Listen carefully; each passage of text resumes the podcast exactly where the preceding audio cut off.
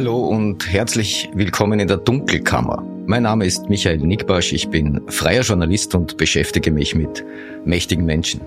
Also genauer mit der dunklen Seite der Macht.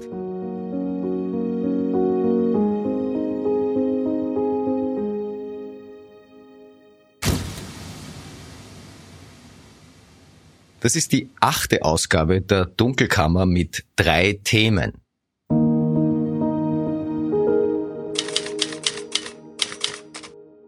Erstens, leidet die WKSDA tatsächlich unter Hausdurchsuchungswut? Eine ganz aktuelle parlamentarische Anfragebeantwortung des Justizministeriums legt diese Diagnose nahe. Laut Justizministerium hat die Wirtschafts- und Korruptionsstaatsanwaltschaft in 14 Jahren ihres Bestehens, also zwischen Anfang 2009 und Ende 2022, Achtung, Achtung, mehr als 11.000 Hausdurchsuchungen angeordnet. 11.000.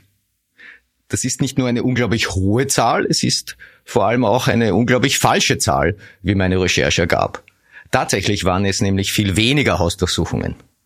Wie viele genau, das weiß das Justizministerium allerdings selbst nicht. Was ist da los? Zweitens. Wie paranoid war eigentlich der frühere Wirecard-Vorstand Jan Masalek? Was Ermittlungsakten über das Milieu des untergetauchten Managers erzählen. Und drittens, wie man Inserate richtig urgiert. Was ein interner Mailverkehr des Glücksspielkonzerns Novomatic über das kaufmännische Talent der Verlegerin Eva Dichand erzählt.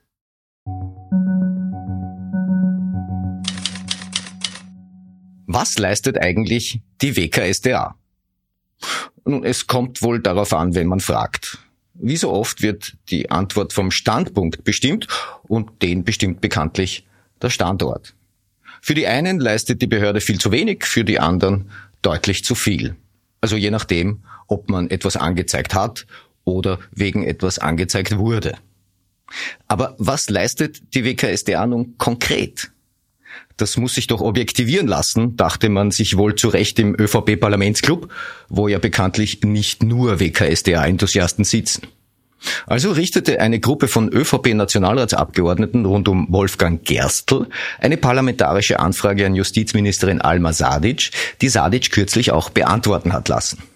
Der Titel Bilanz der zentralen Staatsanwaltschaft zur Verfolgung von Wirtschafts-, Strafsachen und Korruption. Das waren 46 teils sehr detaillierte Fragen. Da ging es unter anderem um die Anzahl eingegangener Anzeigen, anonyme, nicht anonyme, die Zahl eingeleiteter Ermittlungsverfahren, die Verfahrensdauer, die Verfahrenseinstellungen, die Verurteilungen, die Freisprüche und einiges mehr. Ja, und dann waren da eben auch noch die Fragen Nummer 23 und Nummer 24. Nämlich, Frage 23. Wie viele Hausdurchsuchungen wurden seit der Gründung der WKSDA im Jahr 2009 im Zuge von Ermittlungen angeordnet? Und Frage 24. Wie viele seitens der WKSDA beantragte Hausdurchsuchungen wurden seit der Gründung der WKSDA im Jahr 2009 von dem für die Genehmigung zuständigen Richter oder von der für die Genehmigung zuständigen Richterin abgelehnt? Die knappe Antwort des Justizministeriums auf diese beiden Fragen. Ich zitiere. Es wurden insgesamt 11.748 Hausdurchsuchungen im Zuge von Ermittlungen angeordnet. 148 wurden abgelehnt. Zitat Ende. Den Link zur Anfragebeantwortung des Justizministeriums findet ihr übrigens in den Show Notes zu dieser Episode. So, wir reden jetzt also vom Zeitraum 1. Jänner 2009 bis 31. Dezember 2022. Das sind 14 volle Jahre. Laut Justizministerium hat die WKSDA also in den 14 Jahren ihres Bestehens insgesamt 11.748 Hausdurchsuchungen angeordnet. Für die braucht es aber immer auch eine richterliche Genehmigung und die wurde in offenbar 148 Fällen nicht erteilt. Also blieben am Ende nach meinem Verständnis netto 11.600 angeordnete Hausdurchsuchungen übrig, die dann auch tatsächlich stattgefunden hätten. 11.600 Hausbesuche in 14 Jahren? Ich habe dazu folgende Rechnung aufgemacht. In den Zeitraum Anfang 2009 bis Ende 2022 passen exakt 5113 Tage. Das kann man in Online-Tageszählern nachrechnen lassen.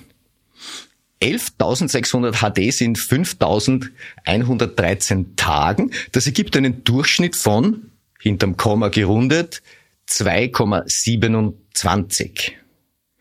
An jedem einzelnen dieser 5113 Tage hätte die WKSDA also rein rechnerisch durchschnittlich 2,27 Hausdurchsuchungen vorgenommen. Natürlich auch an allen Samstagen, Sonntagen, Feiertagen, also sogar über Ostern, Pfingsten, Weihnachten und Neujahr und das jedes Jahr. Eine Hausdurchsuchung ist eine aufwendige Geschichte. Man braucht ja nicht nur eine richterliche Genehmigung, man braucht die Polizei, um Sicherstellungen vornehmen zu lassen. Meistens braucht man auch noch Sachverständige, zum Beispiel aus der IT, weil es ja immer auch um Datenträger geht. Und auch die WKSDA schickt ihre Oberstaatsanwältinnen und Oberstaatsanwälte regelmäßig zur HD mit, wenn auch nicht immer. So oder so ist man da schnell bei einem halben Dutzend Menschen aufwärts, die rund um eine Hausdurchsuchung eingesetzt sind.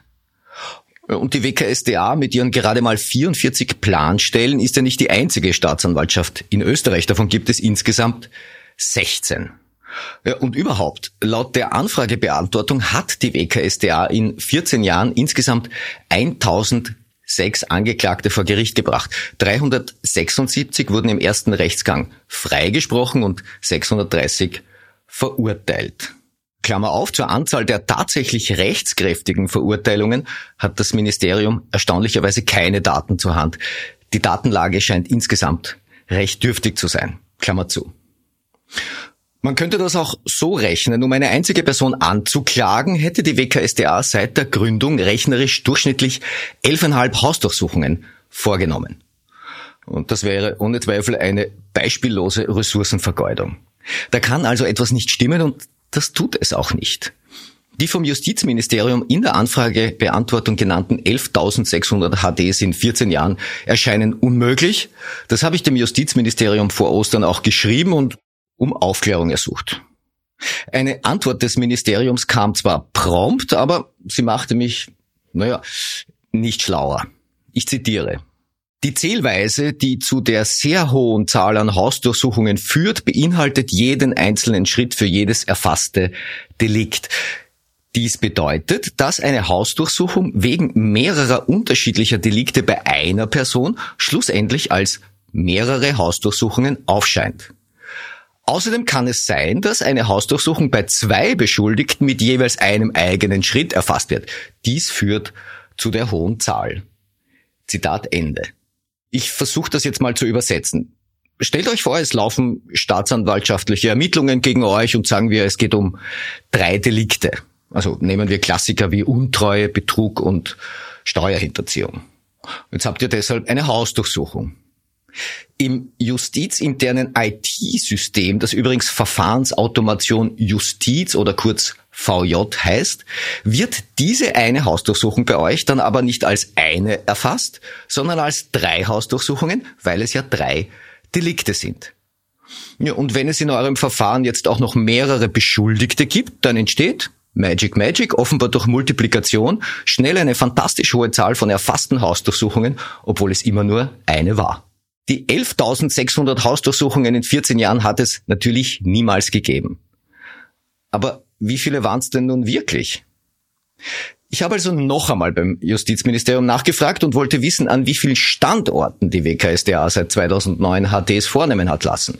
Das wäre eine plausible Zahl. Hausdurchsuchung. Die Bezeichnung ist ja quasi programmatisch. Es geht um einen bestimmten Ort. Und wenn man weiß, wie viele Orte besucht wurden, kann man auch die Anzahl der Hausdurchsuchungen benennen.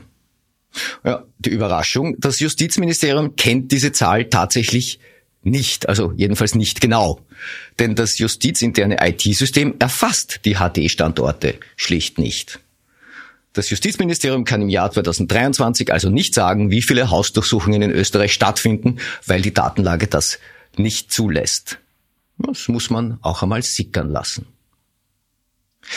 Eine Zahl habe ich dann doch vom Justizministerium erhalten und sie ist sehr viel kleiner als die in der parlamentarischen Anfragebeantwortung genannten 11.000 plus.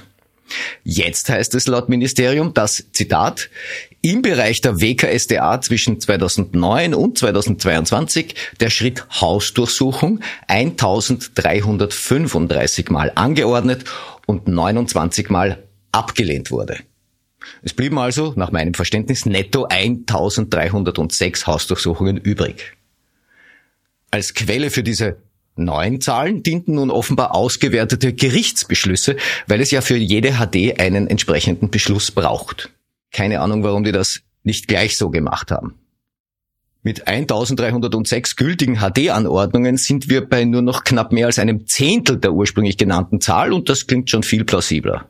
Aber Leider, leider, auch diese Zahl hat Unschärfen, wie mir von Seiten des Justizressorts mitgegeben wurde. Weil es nämlich sein könne, dass in einer Hausdurchsuchungsanordnung gleich mehrere Hausdurchsuchungsstandorte erfasst seien, was das Ergebnis dann wiederum verzerrt. Seufz. Ich glaube, ich höre jetzt besser auf, bevor eure Synapsen zu glühen beginnen. Nehmen wir also rund 1300 gerichtlich bewilligte Hausdurchsuchungsanordnungen in 14 Jahren WKSDA als Recherchergebnis mit. So bleibt aber immer noch die falsch beantwortete parlamentarische Anfrage. Das Ministerium dem Parlament im Wege von Anfragebeantwortungen immer wieder mal einen Blödsinn erzählen, hat in Österreich erstens Tradition, ist zweitens faktisch sanktionslos und daher drittens mehr oder weniger völlig wurscht. In dem Fall ist es aber nicht wurscht, weil das Justizministerium damit ausgerechnet den Gegenspielern der WKSDA kostbare Argumente geliefert hat. Bei den fälschlich genannten 11.748 gestellten HD-Anordnungen in 14 Jahren muss ja bei jedem der Eindruck exzessiver Anwendung der Amtsgewalt entstehen. Also zugespitzt, diese WKSDA, die tritt ja pausenlos Haustüren ein, räumt den Leuten die Wohnungen aus und bringt am Ende nichts zusammen. Was sagt eigentlich die WKSDA dazu? Wenig, wie eigentlich immer. Eine Sprecherin teilte mir auf Anfrage mit, die parlamentarische Anfragebeantwortung sei Sache des Justizministeriums gewesen und das Ministerium habe diese Anfrage ohne jede Rücksprache mit der WKSDA beantwortet. Ich habe die Gelegenheit jedenfalls genutzt, um WKSDA-Behördenleiterin Ilse Maria Wrabel-Sander einmal mehr in die Dunkelkammer einzuladen, um mit ihr über die Arbeit der Behörde und die Kritik daran zu sprechen. Ich würde jetzt übertreiben, wenn ich sage, ich wäre bisher erfolgreich dabei gewesen. Aber ich bleibe dran.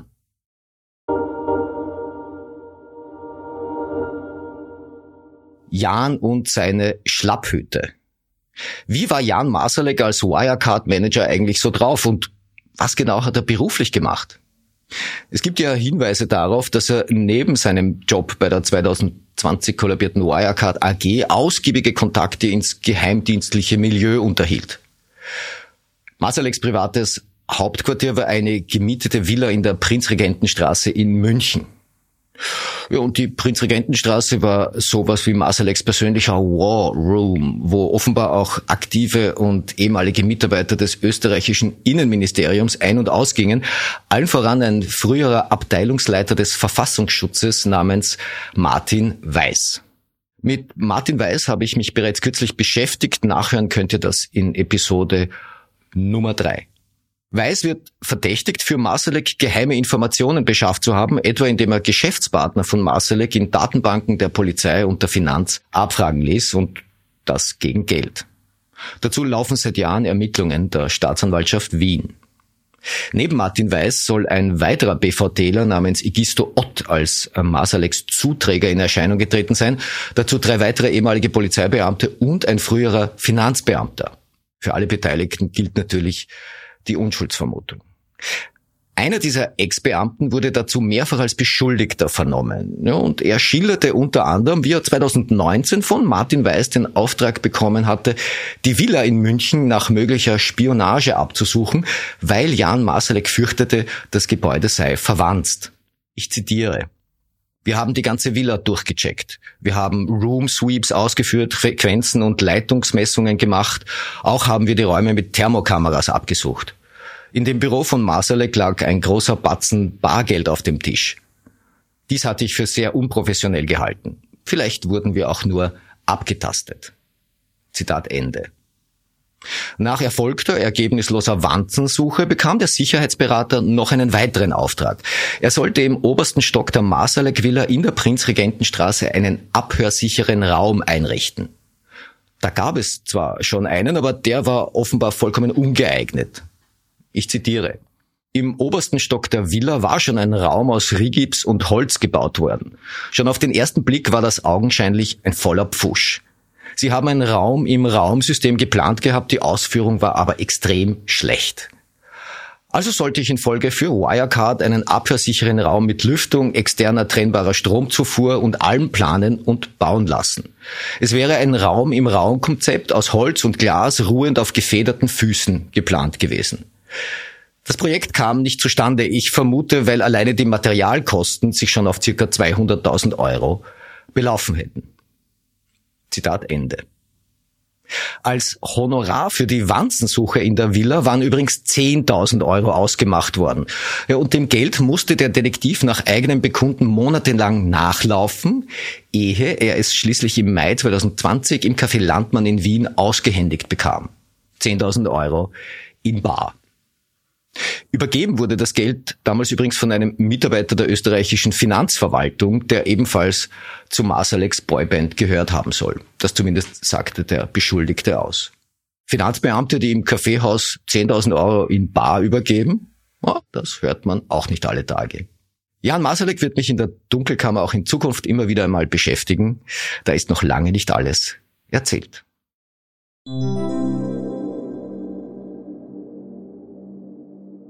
Wie man Inserate richtig urgiert. Die Verlegerin Eva Dichand hat mich bereits in den Episoden 6 und 7 beschäftigt und das tut sie auch in dieser Folge, weil es auch in ihrem Fall noch einiges zu erzählen gibt. Zum Beispiel über die Art, wie Eva Dichand Anzeigen generiert. Thomas Schmidt, der frühere Generalsekretär des Finanzministeriums, hat sie in Einvernahmen bei der WKSDA als, nur sagen wir mal, sehr robuste Verhandlerin in eigener Sache beschrieben wir können auch anders, soll sie ihm einmal telefonisch angedient haben. Beim Studium des riesigen Casinos-Akts der WKSDA bin ich auf einen ausgewerteten Mailverkehr aus dem Jahr 2017 gestoßen, der selbst keine strafrechtlich relevante Geschichte erzählt. Er erzählt aber etwas über das Selbstbewusstsein der Unternehmerin Eva Dichand. Schauplatz ist in dem Fall der Glücksspielkonzern Novomatic. Wir sind, wie gesagt, im Jahr 2017. Damals ist Eva Dichand noch Miteigentümerin der später verkauften Online-Gesundheitsplattform netdoktor.at, zu der auch das Printmagazin NetDoktor gehört. Am 18. Dezember 2017 schreibt eine Managerin von NetDoktor einem Manager von Novomatic ein Mail. Es geht um die Schaltung eines Inserats des Glücksspielkonzerns in der Herbstausgabe des NetDoktor Magazins. Ich zitiere. Die nächste Ausgabe erscheint am 10. November und liegt wie immer ein ganzes Wochenende lang in den Entnahmeboxen der Heute und wird ebenso wieder an 5000 Ordinationen mit je zwei Stück zur Auflage im Wartezimmer gesendet und er geht zusätzlich auch an circa 300 Apotheken in Wien und Niederösterreich. Ich würde mich sehr freuen, wenn Sie im November wieder ein Inserat schalten. Liebe Grüße. Zitat Ende. Eine Stunde später schickt der Novomatic Manager das E-Mail an den damaligen CEO der Gruppe, Harald Neumann, also ganz nach oben. Dazu schreibt er. Hallo Harald, NetDoktor, das Magazin von Eva Dichand fragt wieder an, ob wir eine Schaltung vornehmen wollen. Kostenpunkt 17.300 Euro. Grundsätzlich sehe ich darin wenig Sinn. Zudem haben wir für heuer Eva Dichand zusätzlich auch die heute Kampagne We Start Up unterstützt. Ich würde daher absagen, wenn das für dich okay ist. Frau Dichand wird dich in diesem Fall aber sicher persönlich kontaktieren. Danke und liebe Grüße. Harald Neumann schickt wenig später eine knappe Antwort zurück. Ja, absagen. Und dann vergeht etwa ein Monat, ehe sich der Novomatic Manager nochmals bei CEO Harald Neumann in dieser Sache meldet. Zitat. Hallo Harald, Kurz zur Info. Wie befürchtet hat mich heute Eva Dichand persönlich angerufen und urgiert, dass wir in der Novemberausgabe von NetDoktor eine Seite schalten sollen. Ihre Geschäftsführerin habe ich bereits vor einigen Wochen abgesagt. Ich habe ihr gesagt, dass wir für heuer leider kein Budget mehr haben, Wenn du einverstanden bist, werde ich ihr Ende der Woche ein E-Mail schreiben, dass wir nach intensiver Prüfung leider nichts mehr machen können. Danke und liebe Grüße. Zitat Ende. Dass Eva Dichand als Unternehmerin Werbeplätze in ihren Medien verkauft, liegt in der Natur der Sache. Dass sie aber Inserate urgiert haben soll, das wäre dann schon eine recht deutliche Erweiterung der Natur der Sache. Wie schon berichtet, äußert sich Eva Dichand inhaltlich vorerst nicht zum Ermittlungsakt. Sie wirft Thomas Schmidt jedenfalls vor, konsequent Falschinformationen zu verbreiten. Tatsächlich wurde Thomas Schmidt bei einer Einvernahme auch der Novomatic interne Mailverkehr vorgehalten. Schmidt konnte dazu inhaltlich zwar nichts sagen, hielt aber fest, ich wusste, dass Eva Dichand als Geschäftsführerin von heute auch selbst potenzielle Kunden anspricht und auffordert, Inserate zu schalten. Sie hat es ja auch regelmäßig bei mir gemacht. Das war die achte Ausgabe der Dunkelkammer. Ich hoffe, es hat euch gefallen. Zögert nicht, die Dunkelkammer zu bewerten. Ich freue mich weiterhin über konstruktives Feedback. Bleibt mir gewogen. Ihr hört von mir.